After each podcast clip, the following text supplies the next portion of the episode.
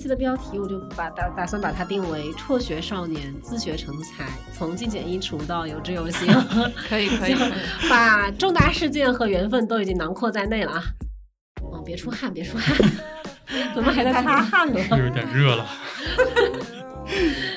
非常紧张，现在我还在打颤。好，第二个感你是脸红了吗？啊，对。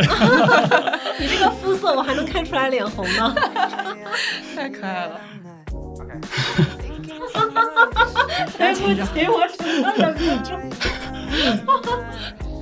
好，我不我觉得我们这期的那个副标题应该叫“当一个程序员被 被两个编辑部特别能说的人包围时，他是何种感受？”哎呦，好热啊！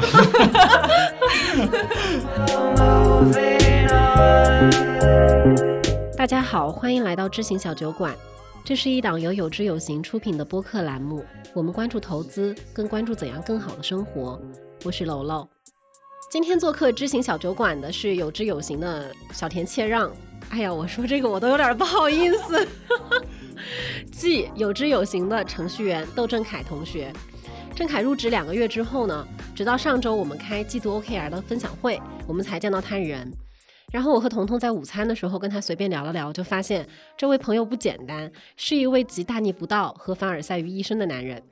那开头我们就先不剧透太多，再提示一下，就是本期播客内含三段奇妙缘分，其中一个呢，就是我们彤彤在百忙之中还要来参与 这一次播客录制的原因。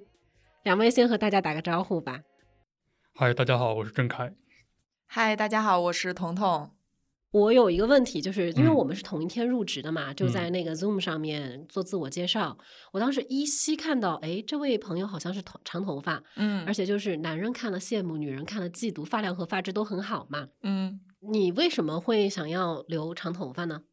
其实这主要是有一个契机的，契机就是疫情带来的隔离措施，然后让我无法出去理发。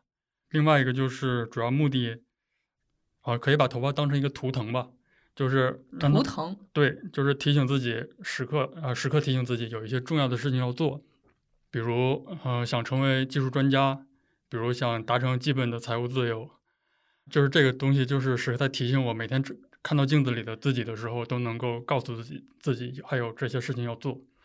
但其实之后想起来，这件事情其实是有点形式主义的哦，有点中二。对，有点中二。对我，我没有理解这个脑回路，我完全没有进入到你那个逻辑里面去。我觉得他可能想表达的是，比如说，就像嗯，女生可能最近想干什么的时候，可能会想把头发就是剪掉，哎，有这种仪式感。你可能也是这种仪式感。嗯，对，差不多。就觉得长头发给自己带来了一些新的体验，比如有的时候跟。其他人视频的时候，别人会夸你，哇，好帅之类的。说实话，你第一次，你第一次在咱们群里面发的时候，就觉得这孩子真的挺帅的。当 当时我们说，怎么来了一个这么像艺术家的程序员？嗯，然后后来见到你真人之后，你的名号已经从艺术家上升到了小田切让。是是是，好，嗯，这是你正式入职以来第一次来到。有志有行，北京大本营和大家在一起工作。那你远程工作和跟大家在一起工作感受有什么不一样吗？嗯，其实本身我已经习惯了远程工作这件事情，然后在两者之间其实差别不是很大。主要的差别就是可以通过眼神或者通过这种微表情来和大家进行交流，会觉得更亲切一些。然后其他的就是在工作之外的那种体验了。比如大家一起喝酒啊，去去撸串啊，去泡澡之类的，这种就是 感情沟通会更加的彻底。你和顺子泡澡到底是怎么样的一个故事？就前天的晚上，我们一起去吃火锅嘛，然后就吃的喝完酒之后觉得很累，顺子哥就问我要不要周日的时候去泡个澡，然后就就成型了嘛。对，顺子哥和郑凯一样，他们都是远程工作。就非常重要的事情的时候，其实就远程的同学都会回到北京大本营。嗯，那顺子哥呢？其实他只要回北京，他每个周六都去泡澡。他这一次是逮到你了，那是那是被逮着了，对，逮到你了。你是之前就一直在远程工作是吗？嗯，对，我差不多从工作的工作之后的第一第一两年就开始远程工作了。啊，嗯，那你是怎么来到有知有行的呢？其实本身是有两个契机的。第嗯第一个契机呢，其实就是源于我的财务焦虑。在我财务焦虑的时候，我就想到要开源节流，然后在开源里呢，就会有一有一项是要做投资。嗯大概二零一七年十一月的时候开始投资，当时是在前半上投资，接触到了梦岩，然后就关注了他，就是跟梦岩建立了第一次的第一次的连接。嗯然后在后面的一个时间点，就是我们想自己做一个产品，也算是一次开源的过程。嗯就是在这个做产品的过程中，我们需要做一些后端服务。那在实现后端服务的时候，我们用了一些小众的技术站，嗯，就刚好有知有行也用了这个技术站，这两者就匹配上了，这就是跟有知有行建立的第二次连接。嗯，嗯，那你之前是学这个技术的吗？之前不是的，我大学学的是能源化学工程，就是一个跟技术会比较远的一个专业。你你学了能源技术工程，然后自己转到了等于是计算机科学这样子的专业上来吗？也不算是，因为我这些都是自己自学的。我当时其实做了一个比较猛的决定，就是我嗯决定要退学，做自己想做的这些事情。你什么时候退学的？大一结束，然后大二开始的时候，其实就是进入大学，在一个相对初级的阶段就已经做下了这个决定。嗯，对的，那其实这个决定，就比如说学习新的东西，然后我慢慢的感觉到我可能不喜欢它，到最后真的做下这一个决定，是因为什么契机呢？就是因为其实对就是可以我觉得很嘛，对吧？就是很多时候，就很难说是退学这个决定，其实还是很很难下下这个决心的。嗯是这样的。当时其实我就是一直在按部就班的上学嘛，啊、高考，然后上了大学。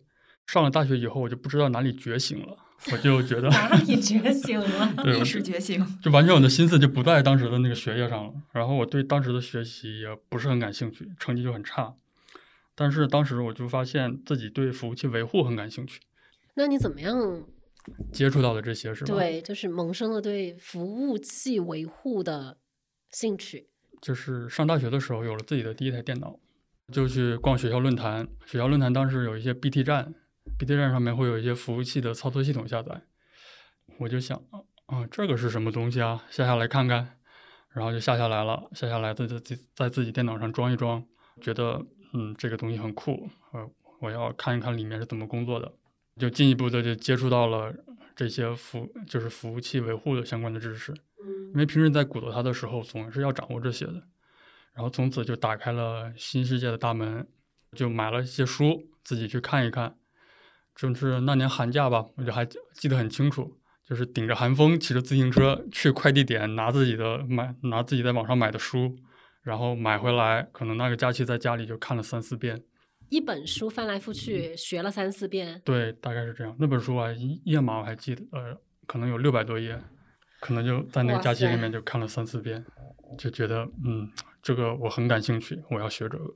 你就是受到了召唤，就是有了自己喜欢的之后，就是面对这种日常的专业学习，就更能知道自己，哎，好像不是特别喜欢。对，可以这么说吧。那这个就是你是怎么样最后决定真的要退学？因为这是非非常重大的人生决定。你父母会同意吗？我父母分两派了，就是我爸和我妈他们两个的感受是很不一样的。首先就我爸，其实他是有点虚无主义者，就是对抗一切主流价值观。当我跟他说我要退学的时候，他竟然还说：“嗯、要不要我开车去接你之类的。”就还会有点支持我的样子。我妈就是反应会比较强烈，不想让我做出退学这个决定。但是最后也是归于平静了，就是我们三者之间也达成了平衡。某种平衡。结果就是你退学，然后父母两边掐了起来。那你退学以后会会自己会有一点慌吗？初期的时候没有的，就是也不会不安，不会焦虑的，然后觉得自己嗯什么事儿都能做成，就是有那种初生牛犊不怕虎的那种自信。解脱出来的感觉，对，嗯但是在后面的过程中，还是会觉得有些迷茫，因为当时的自己的对于嗯自己的精力其实不是很足，嗯而对于自己这个学的这个东西以后能做什么，或者以后应该如何就业，怎么走上社会这件事情，其实都是没有很十足的把握的。但那个时候会觉得很焦虑，家里可能待了两年多，就是做了两年多的家里蹲，在这个过程中，其实也是一直在持续不断的学习，但是这种迷茫也是如影随形的。可是我很奇怪，你在退学之前有没有就是有没有对未来退学之后的生活做规划呢？我感觉你就是退了爽了，爽了，然后就对呀 嗨了。是的，而且我觉得可能在大一的那个时间点，嗯、你如果说是自我越自我意识没有那么觉醒的话，可能自己也是很很迷茫，或者趁趁着那股劲儿退的，对，应该是这样的。应该是这样的。当时啊，当时我就陆续想起来，当时在上大二刚开学的时候，上专业课，专业课因为很不感兴趣，但是又极度专业相关，所以就很痛苦。那个时候我就开始开始想寻找一些能够让自己躲避这种痛苦的一些对一些方式。然后那个时候就有点心生退意了，主要的方式就是去图书馆里面看书。当时看了一本书，是克里希那穆提写的，是怎么说有关人生、有关意义的这种。嗯当时我就记得里面有一些话是鼓励了我的，但是事后回想起来，我也想不起来到底是哪句话鼓励了我。我可能当时潜意识里面就觉得啊，潜意识里面就是在怂恿我自己，要马上做出这个决定。看书这件事情，具体看到某句话，可能那句话就是跟我的潜意识呼应了，产生嗯共鸣了，嗯，然后就做下了这个决定。它的作用其实是点醒了你本来就是已有的一些东西，对，就是用你前面的话说，哎，不知道自己哪里 觉醒了。对，是的，对，就是因为你自己在家里学了，自己学了两年，就是如果要达到一定的那个进步的话，还是非需要有就是非常高的自律性。对，包括中间的一些正反馈啊，嗯，你这两年跟人说话吗？两年跟人的接触是很少的。其实我当时从家里出来的时候，语言能力已经退化到了一定的地步了。比如有一个人跟你说话的时候，你就不知道要回他什么，甚至连基础的寒暄都不会的，嗯，就是大家会觉得你这个人很木讷。明白。那那个时候还有人夸你帅吗？夸我帅也是最近几年才开始的吧？可是窦正凯就很搞笑，就是我问这个问题，他有认真在想哎。就是他认为自己是个帅哥。好，那那个就是两年之后在干什么？就是除了比如说学习，然后之后呢？有一次，我家里有一个堂哥，然后来看我，就是他对我的状况是有所知晓的，他就觉得，嗯，你这个人已经家里蹲了这么久了，怎么还不出去见见社会世面什么嗯的，就想跟他杠这股劲儿了。哦就是你说我找不到工作，我就要给你找找看啊。这种手足之间微妙的竞争心态。对，然后我就在网上投了一份简历，就去了本地的一家公司啊，一投就中了。啊，一投就中了。因为我面试的是一个比较初级的岗位，然后我的那些学到的知识也刚好够用，但我也没法说我学的就很完完善啊什么，嗯只能说恰好在那个时间点，老天照顾了我一下，走出家里，然后 走出家门。对走出家门进入社会的一个契机。因为我当时所有的心所有的心思其实全都在学习，然后还有研究技术上。其实平时跟人接触到接接触的机会还是不是很多的。嗯因为服务器维护这件事情，它就是有这个特点，跟人的打交道的机会会比较少。要说新奇的体验，其实我就知道了，就是对编程上的感触会更深，因为身身边的同事会跟他们接触比较多，然后他们都是做开发的，然后我对他们的工作内容比较感兴趣。虽然我之前在学习服务器维护的时候也学过一些编程，但是感觉没有像当时的时候那么强烈，因为我那个时候我就看到他们工作，我自己也会想成为一个开发，也想去深入业务，看看有没有自己的一个位置。其实，在这家公司我没有待很久，虽然我去上班了，但是我对于未来的感受还是很迷茫的，所以我就频繁的换换公司。这当时就是可能社会上对于新人的那种不好的印象，都是我这种人造成的。然后就到了一家可以远程工作的公司，也就是在那家公司，我就遇到了我老婆。哎呀哦啊！哎，此段忘了跟大家前情提要了，就是郑恺已经结婚了。是嗯，你遇到了你老婆，然后那个时嗯候还不是你老婆的女孩儿，嗯，对，是这样的。哎呀，他现在笑的我真是受不了。我怎么录个播客还在这儿吃狗粮呢？然后当时公司想做一个类似于嗯电子表格的一个产品，然后最后这个表格产品就失败了。然后我就和我老婆呃打算要出去旅游，然后就去大理旅游了。然后嗯，本来想待一两个月，但最后待待就待到一年，你们在那儿干？啥呢？就是每天在人民路上逛逛，去街的尽头吃一下斋饭，他们那里斋饭便宜啊，就是可以降有效降低我们的生活成本。还有就是可以去苍山上爬爬山之类的，回归自然的？对，就像那边的人一样那样生活只是不用工作。啊、可以这么说。但是之后就这种生活也不能持续很久嘛，毕竟工嗯作也还没有着落，嗯所以然后钱包就见底了。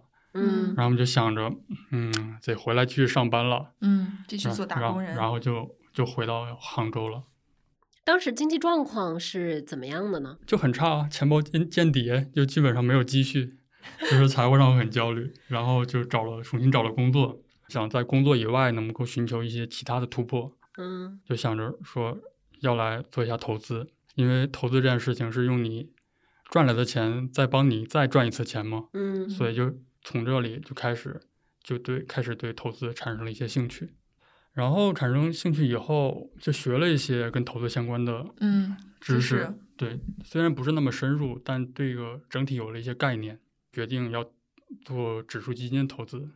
当时我老婆她是先开始投资的，在二零一七年十一月份左右，我也跟着开始投资了，就是当时就跟投的是长盈指数基金。嗯接触到了且慢，接触到了梦妍，fell apart with your head on my shoulder, work of art. I know that it's hard.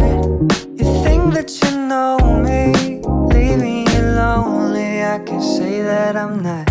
那就是你开始有了财务焦虑之后，就是第一去学习投资，然后可能就是顺着这一条学习投资的线，慢慢的就是看到了前面，看到了梦妍和他的团队，嗯、然后你们还做了什么其他的事情吗？嗯，在最一开始的时候，开源节流其实开源里面只涉及到了工作和投资这两件事情，嗯但是在后面的一个时间点，我们因为自身有了一些需求，嗯我嗯们就想着要做做一个 app。那这个手机 app 其实也是一个开源的方式。那为什么是精简衣橱呢？这这个其实主要来自于我们自己的需求。当时我老婆她有很多的衣服，但是她穿起来都不怎么好看 太直接了。就是每件都看起来很好看，但搭配起来就很差。所以就想着说要把自己的衣服管理一下，能够用手机这种方式把它电子化起来，用的是就是搭配起来搭配的时候会更加方便。嗯，然后就想着要做做一个衣橱这样的产品。这是出于自己的自身需求。一些就是互联网发展历史上面伟大的产品都是这样，都是这样发芽的呢。对，其实这个对，这点可以剪掉。不用不用不用，聊着聊着。就做这个产品之前，我们也做了一些调研，因为做每个产品都是需要一些理论的支撑的。然后当时读了书是《改变你的衣服，改变你的生活》，还有《极简衣橱整理术》这两本书。然后用这两本书里面的一些基础理论作为我们这个产品的理念背景。嗯，那那你看这两本书有什么地方是给了你灵感的吗？就是读到第五章“衣橱大管理，驯服你的衣橱”的时候，就会觉得，呃，穿着频率、色系还有分类统计这些都是很适合电子化的。嗯当时就想先找别人做做的 app，先看看有没有符合这种需求的。嗯但是就是因为一些原因啊，就没有用下去。主要就是因为界面不好看，或者交互不直观，要不然就是这种社交元素还有电商元素，打广告那种。对，对，太浓厚了。我们就想要一个简洁的、只包含核心功能的这样的 app。所以其实是你们当有这个想法的时候，你们发现市面上的 APP 其实没有办法满足这个需求。对，所以我们就决定自己开发一个。那你们，呃我我比较好奇的啊，就是净简衣橱嘛。最开始看到的时候，净简就不是一个特别，就比如说极简，就它很日常、很生活化，也也被很高频的使用了。嗯那为什么你们是净简呢？它是尽量的尽和简单的那个简。嗯是最开始这个 app 也不叫进简易储，它是叫简易储的，但是后面因为一些商标上的考量，我们决定改个名字，然后我们想了很久，就决定要用进简易储这个名字。就这个名字的由来是这样的，就是在开发这个 app 之后的几年里面呢，我们其实陆续读了另外一些书，嗯比如断舍离、还有极简主义，还有微行动这些书，逐渐的形成了自己的一些价值观。微行动中，他提到过一句话：为求不为他人价值观左右，为求不抱持多余的烦恼，舍弃冗余之物，尽其所能的简单生活。嗯，当时我们就觉得这句话就很好的概括了我们生活上的价值观，所以我们就决定要用这个名字。尽其所能，简单生活。对，对，就是它相对于那种极简主义，就是嗯你可能觉得会感觉这个词会来的更温和，对对对，就是不会给人很大的压力，就你不用刻意的追求物品少，只要可以让它物尽其用就行了。然后每个人都可以按照自己喜欢的方式来生活。其实现在极简主义，包括你像小红书也好，豆瓣儿也好，你在其他的各个平台上能够看到非常多，就是这种生活方式的，嗯，就是的朋友吧，的网友。嗯很流行。对，因为现在可能大家东西都很多，就就慢慢都是回归简单自然的这种方式。嗯，那像净简，它是你们一个产品的理念吗？对你，们你你们夫妻两个人在生活上面是不是也是相对来说比较践行这种理念的？对，是这样的，就是我们希望可以在每一个生活相关的领域都可以有一个尽量简单的方案，就是用二十分的精力就可以拿到，八十分的生活状态，，可以这么说。跟我的理念一样。就举一个非常简单的例子，比如说你的家里边，假如东西非常多的时候，你自然会有需要花更多的时间和精力放这儿。假如你还想保持干净，那那如果说你的东西本来就已经很少，又是你必须会去用的，嗯你其实就节省了非常多的时间和空间。对，就是那句话嘛，时间管理最好的办法是砍掉几件事情。嗯，那我就是要 cue 一下，在你来之前，我就在我我就在整理自己的东西嘛，因为我看彤彤之前在一个播客，就是也是在小酒馆的一个节目里面，就是我就看他是有一个管理物品清单，嗯，然后我当时开始管理，就是开始去收东西，然后我那个表格还没写出三行来呢，我就很兴奋的截图给彤彤，我说彤彤彤彤，你看我也有自己的单子了。然后彤彤就说他自己的衣服是用那个精简衣橱管理的，嗯，后来我就。后来我我就是整理的衣服整理到一半的时候，突然有一格就是裤子数就是数量什么什么，嗯，上面写着备注是没算，因为我发现这个东西它管理衣服确实没有用，就是因为它那个服装的有效性它是通过视觉来呈现的，对对吧？你需要看见。对，你需要看见，然后我才开始用，然后。到了一周不到的时间，佳蒂就突然在我们的群里发了，就是发了你的就是个人网站的页面，还有你的那个产品页面。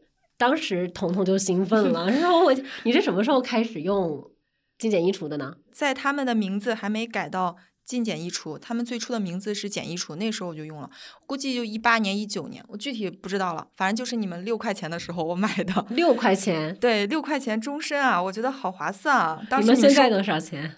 现在是五十块了。对当当时你们收费的时候，我还很开心，我说收费就代表这个 这个 A P P 可以坚持下去。还有很多很多免费的是吗？没有，我觉得它设计也蛮合理的，就是，呃，当你输入的衣服到一定的这个数量的时候，它才会提示你，你可以，你可以付费，然后想，然后可以添加更多的东西。嗯，所以就是你是你算是天使用户了吧？我觉得我很天使，老板你觉得呢？是很天使，我我在很多地方都推荐过，我朋友的嗯群，然后公众号上，然后在其他平台，豆瓣小组我也推荐过，有一个极简的那个小组还是什么，就就很喜欢，确实是很嗯喜欢。郑恺那个代言费麻烦结一下啊，嗯就是待会儿嗯出去了，就是 不要装傻。对对对对对，谢谢老板。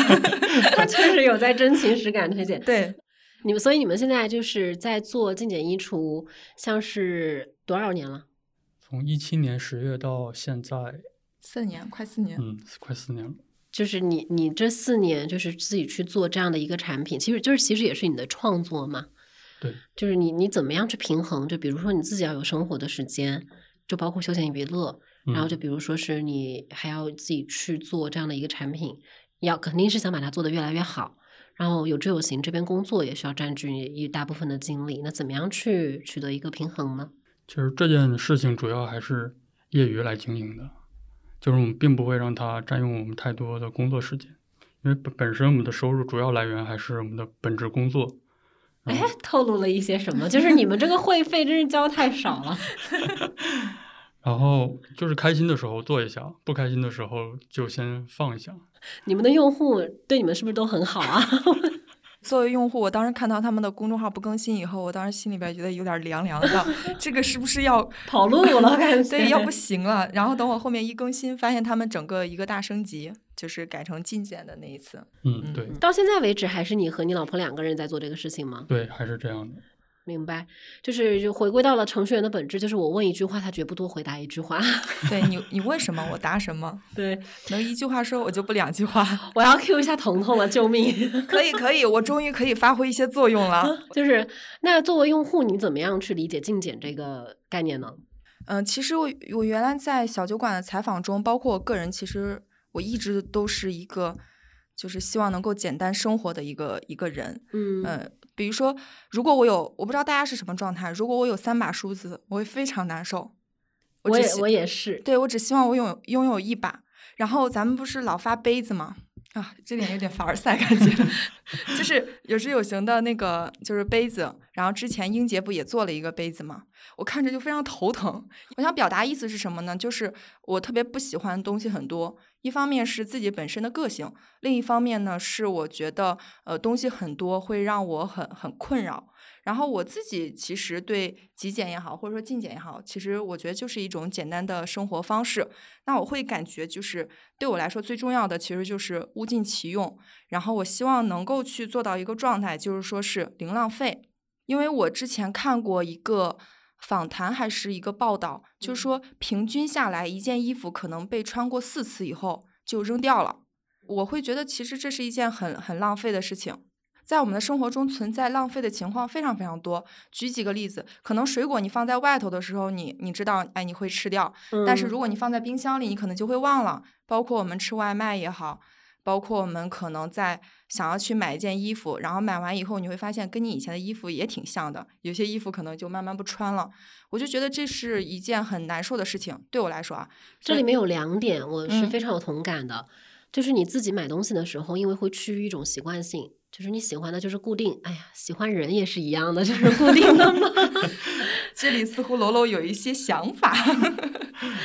对，然后包括就是比如说是衣橱嘛，你挂起来可能还好，如果是那种就是叠起来放柜子里的，嗯，你穿的永远都是上面的三件。对，你也很难去翻下面的衣服穿，因为它又不可视化，你就当它不存在了。是，嗯，我会觉得浪费是一件很可耻的一件事情。呃，所以我其实就希望说是能够通过简单的一种生活方式，第一个是不要浪费物品，不管是什么东西都不要浪费。然后第二个的话，其实就是我觉得，呃，我不是很重视拥有的这种人，我可能更重视的是体验。比如说我买买买这件事，并不会给我带来快乐，我一一直都没有就是感受这种快乐的能力。嗯，就比如说我自己的。钱花销很多的地方，其实都是在于体验一些东西。嗯，比如说我们上次去广州，就是专门就去体验了一个金钱世界的那个游戏。其实你你从这里从北京飞到广州，然后再跑到佛山，其实还是挺累的一件事情。但是这种事情我就很愿意花时间精力去做。但是呃，如果说是让我去买一个很贵的东西，或者说就是买买这件事情，我体会不到幸福。这是我个人的一些特点。然后我会觉得，就是说，嗯，这种生活方式呢，就是会比较舒服一些，简单舒适。然后你这种有了简单舒适的生活的以后呢，你其实可以花更多的时间去放到一些你自己精神世界，你能够更关注到自己。其实就是你物质简单了，我觉得你的内心可能反而是丰盈起来了。因为我在看着你说这段话嘛，嗯我就心里面就是不停的在感慨，嗯，就是缘分很奇妙，就包括吸引力法则，我是真的相信的，嗯，就比如你说，就郑恺他自己去，呃，他其实就是一个财务焦虑开始，然后抓到了一个自己在日常生活中的真实需求，然后去做投资，去开发一个产品，去创作，然后你的这个理念呢，我其实听起来就是你的投资风格肯定也是就偏向于简单。安心的。嗯，那你的产品其实吸引来的也是这样的人，对，就比如说彤彤，对你，你对彤彤这位用户满意吗？非常满意。谢谢老板，谢谢老板。对，像彤彤这样的用户就会被你的产品吸引，然后他又在就是比如说是我们也是比较倡导说，我们把这个投资这件事情就看作是日常生活中的一件相对来说嗯比较简单的事情。如果你没有说一定要研究成一个什么投资大家的话，嗯你可以在这里做到的是安安心心的投资，然后赚取到那一部分就是我们觉得很合理的收益。是，就是整个这样的一个就是缘分吧，就是让我们就坐在了这里去录这一期的播客。然后其实他也不知道你是精简衣橱的创始人，你肯定也没有想到说，哎，有这有型也有你的用户，就是交织在一起。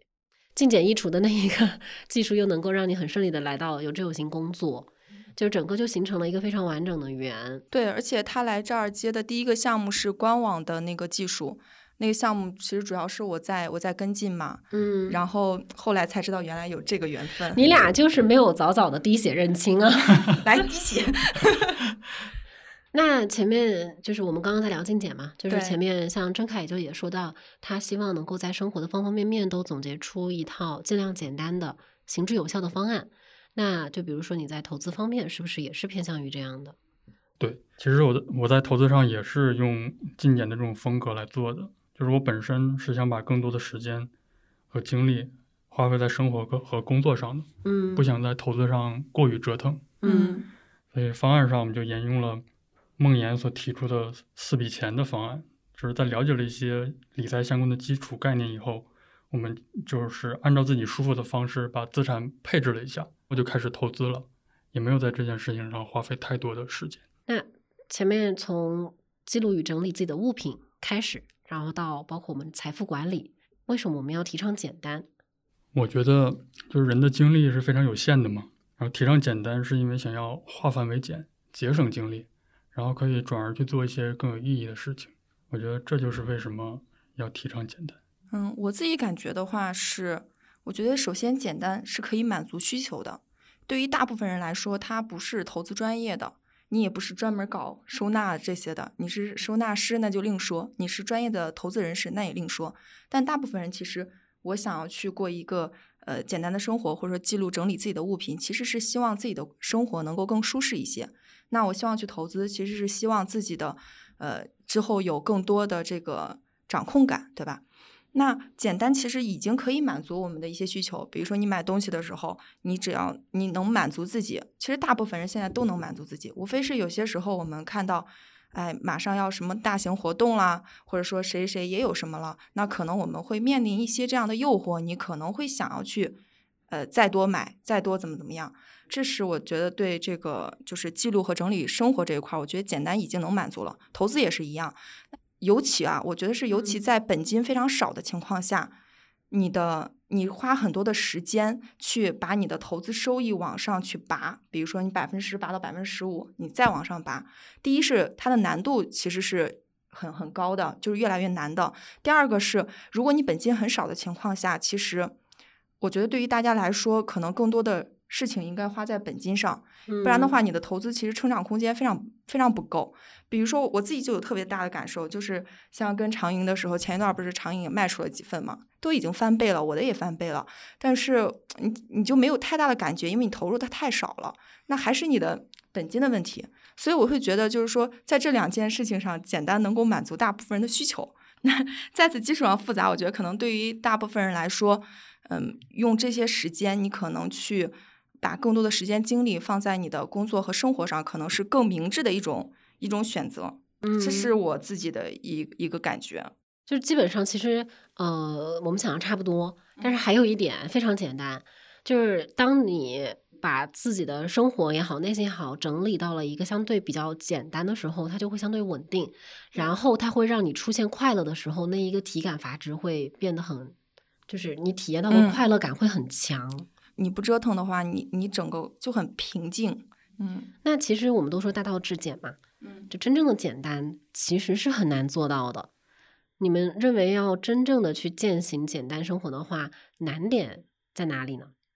我个人觉得难主要难在寻找意义本身，哇，来，您展开说说，就这个不能展开太多就随便说了啊。就是你想过怎样的人，你想过怎样的生活，期待怎样的人生，就是你是需要在这些事情上花费精力的，与你的本身的意义不直接相关的，像这些事情上，你都可以把它简化、简化再简化，然后你去在你追寻意义的道路上花费更多的精力。这就让我想到，就是读书会你们录的那个书，嗯你想活出怎样的人生？那你觉得呢？难的话，因为因为我总结一下郑恺，他说难就是其实你要寻求的是一个更大的命题，你需要去让其他的东西不要影响这不要影不要影响这个你对这一个命题的探索嘛。对，嗯，而且当你有这个清晰的目标了之后，其实自然而然的你就会把其他东西都尽量的归零。对嗯我非常同意你说的啊，因为我觉得每个人其实都有自己可以去，无论是你的热爱也好，这其实也是我觉得我自己人生一个很重要的命题。我觉得就是探寻自己的热爱。但是我觉得你在探寻的过程中，假如你说简单难在哪里，我会觉得是枯燥和单调，因为它你可能日复一日的要做很简单的事情，就像你跑步跑步一样，你如果想要到达终点，那你就是左右脚交替往前跑。但是这个事情本身又很枯燥，它是一个很单纯的，但也很枯燥的一个事情。但是单纯的力量呢也很强大。你你在这个过程中真的是能够脚踏实地的去做的话，你反而最后得到的成果可能会更好。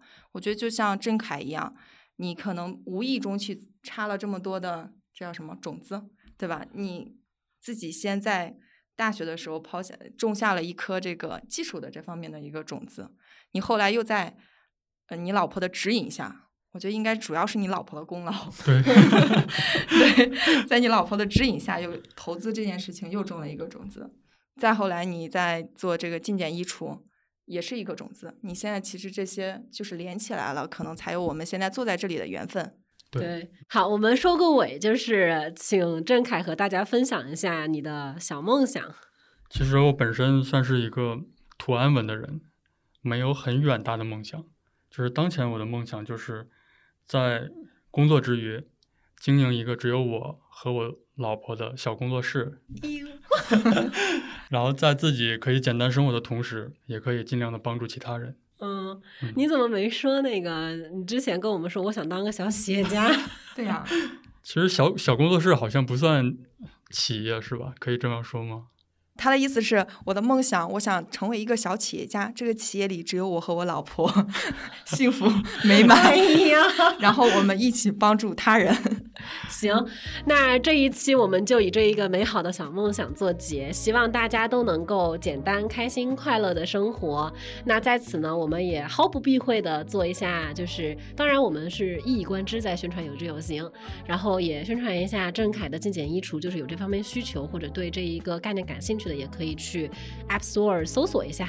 对，行，那好，那跟大家拜拜吧，好，好，拜拜拜拜。拜拜。